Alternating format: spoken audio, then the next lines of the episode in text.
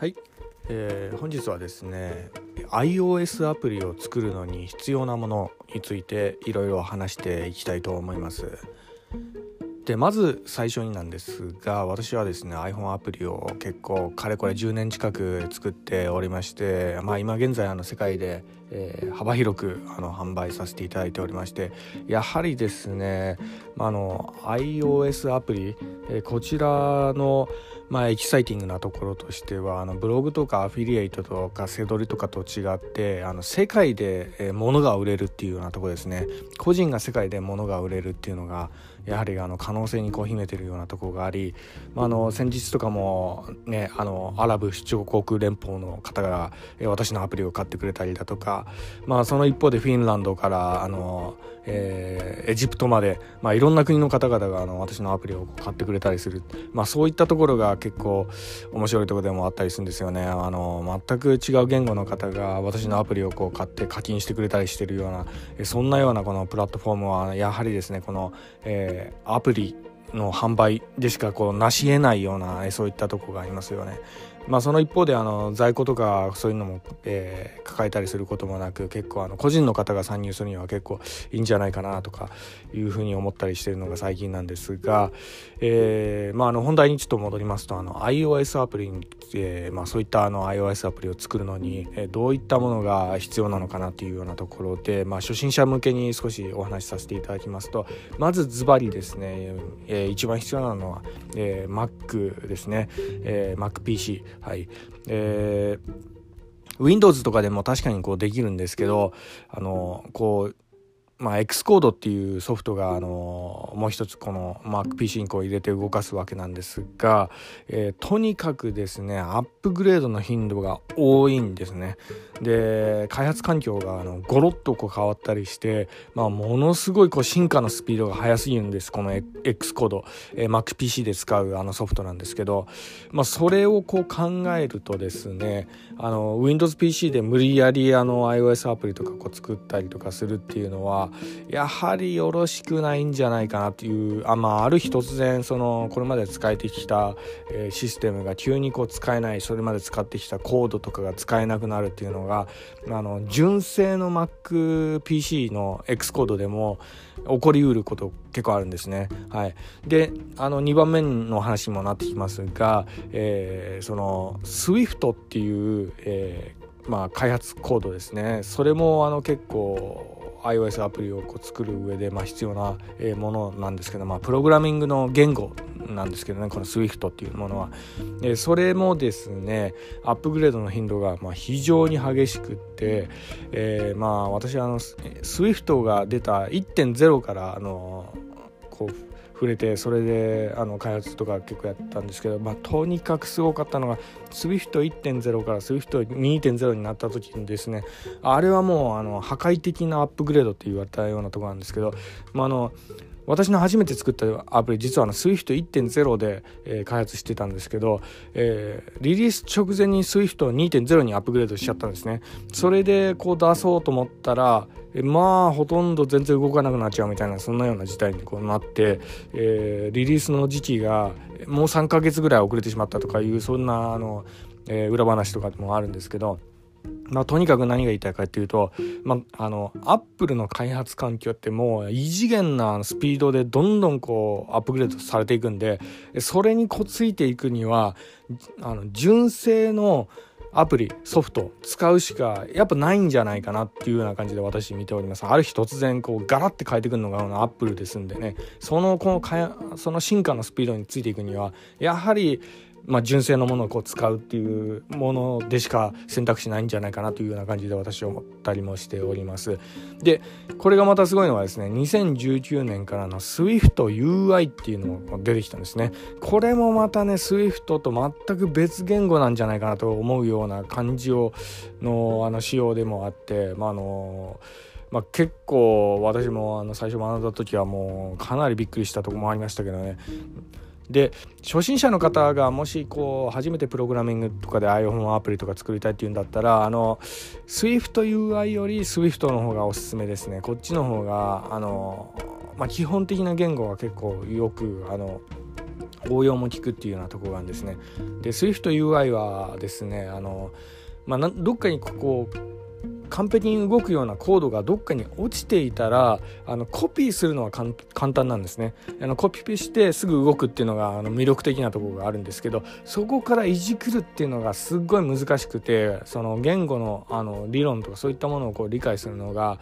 えー、結構難しかったりするんでね私はあの結構 SWIFT の方をおすすめしたりするんですが、まあ、ただですねあの長い目で見ると Apple は SWIFTUI の方には力入れてるので今後はあの SWIFTUI の仕様があのよりこう簡素に簡単にこう誰でも使えるようなそういったプラットフォームになる可能性もあるんでねなのであのご興味のある方はあの SwiftUI のもあのやっていただくっていうのも一ついいんじゃないかなと思います。あの私のあの YouTube の、えー、キャッチクエスチョンズアカデミーっていうようなあの番組やらせていただいているのがあるんですがそちらではですね SwiftUI の、えー、使い方だとかもちろん Swift の使い方とかそういったのもあの配信してますんでもしよろしければ、ね、YouTube で、ね、キャッチクエスチョンズアカデミーっていうような感じで検索してもらえると私の番組出てくると思うんで、えー、その辺ちょっと見ていただければと思います。はい、それで3つ目にですね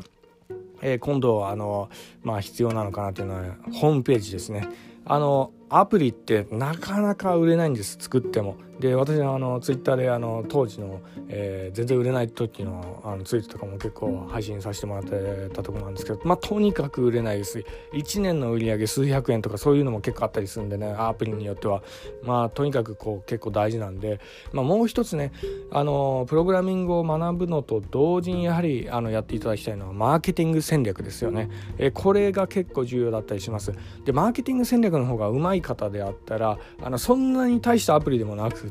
ても結構売れたりするんですよ。まあ、実はあの私の今あの、えー、売れ筋の今あの App Store で上げてるアプリなんか結構あのものすごい苦労して作ったアプリが全然売れてなくてこれちょっと遊び感覚であの出してみたらそれがものすごい売れたあのなんですかねものの1ヶ月ぐらいで作っちゃったようなアプリが今あの 実はですね私の App Store で一番こう売り上げ出してるアプリでもあったりするんですけどね、まあ、とにかくですね労力と必ずしも比例するわけではなく、まあ、むしろあのマーケティング戦略ですね。人々の興味だとか、そういったところが売れるかどうかっていったものがこう決まってきたりもするんで、まあ、そういったところから考えるとやはりですねあのホームページはやっぱあった方がいいですね。あのアプリの信頼にも結びつきますし、えー、またあのブログとかでその、えー、開発者の人柄とかそういったものをこう伝えていくと、まあ、そこで人情的にこう買ってくれたりするようなところもありありますんでね、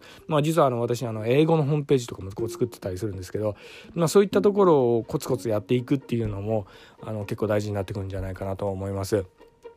でまたですね App Store に、えー、アプリをこうアップロードする時に結構プライバシーポリシーとかそういったものが結構重要になってきたりするんですね。今そこでこうちゃんと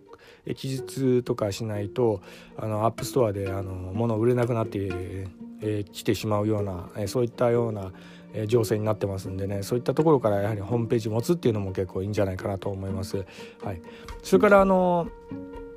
もう一つ、えー、あと3つぐらい、えー、ちょっと、えー、必要なことをちょっと紹介させていただきたいと思うんですが、えー、やはりあった方がいいのかなっていうのは画画像編集ツールですね。であの App Store にアプリをこう、えー、アップロードして、えー、販売する上で、まあ、一番のネックになるんじゃないかなと思うのがこの、えー、大量の画像ですね。アイコンが必要になってくるんです。で様々なサイズのアイコンがこう必要になってきます。で iPad 用 iPhone 用それから Apple Watch 用とかまあいろいろあるんですけどまあそれぞれがねサイズが微妙に違うんですよ。でそれを細かく1個ずつ作るのがものすごい大変で手動ではとてもできないですね。で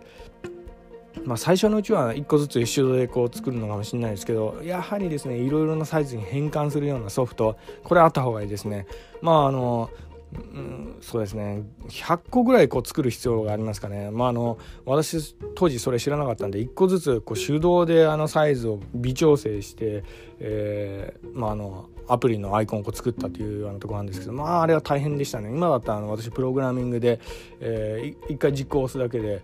あのアプリのあのアイコンを自動であの App Store に必要なあのサイズにリサイズしてくれるようなあのソフトをえーまあ、自作でこう作ったりしてそれであの運用してるっていうのもあるんですけど、まあ、あのまあ、プログラミングとか結構できる方だったらあの、えー、ターミナル Mac のターミナルとかですよね。あれで、えー、写真のサイズをあの、えー、リサイズするような、えー、ソフトとか結構あったりするんでねああいうのを使ったら結構いいんじゃないかなと思いますね。はい、それから、えー、あと、えー、3つ、えー、お話ししますとデベロッパープログラムっていうのもまたあの iOS アプリ作るために必要になります。これはですね年会費1万円ほどですね。で当然なんですけど AppleID も必要になってきますしその連絡用のメールアドレスとか、えー、そういったのも必要になります。で、えー、Google 検索とかで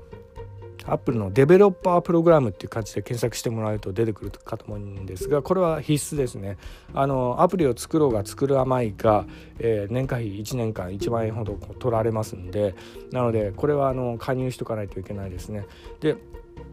あのできたらなんですけど、まあ、のアプリ初めてあのデベロッパープログラムに入る方でしたら、えー、アプリが出来上がってからデベロッパープログラムの会員になった方がいいんじゃないかなと思いますね。あの結構ねアプリをこう作る上でこう挫折しちゃう方とかも結構いたりするんでね。あのそのそういった方はあの1万円ちょっと無駄になっちゃうかもしれないんであのアプリが X コードでこう作って1個できてじゃあリリースするぞっていう直前ぐらいにあのデベロッパープログラムに入る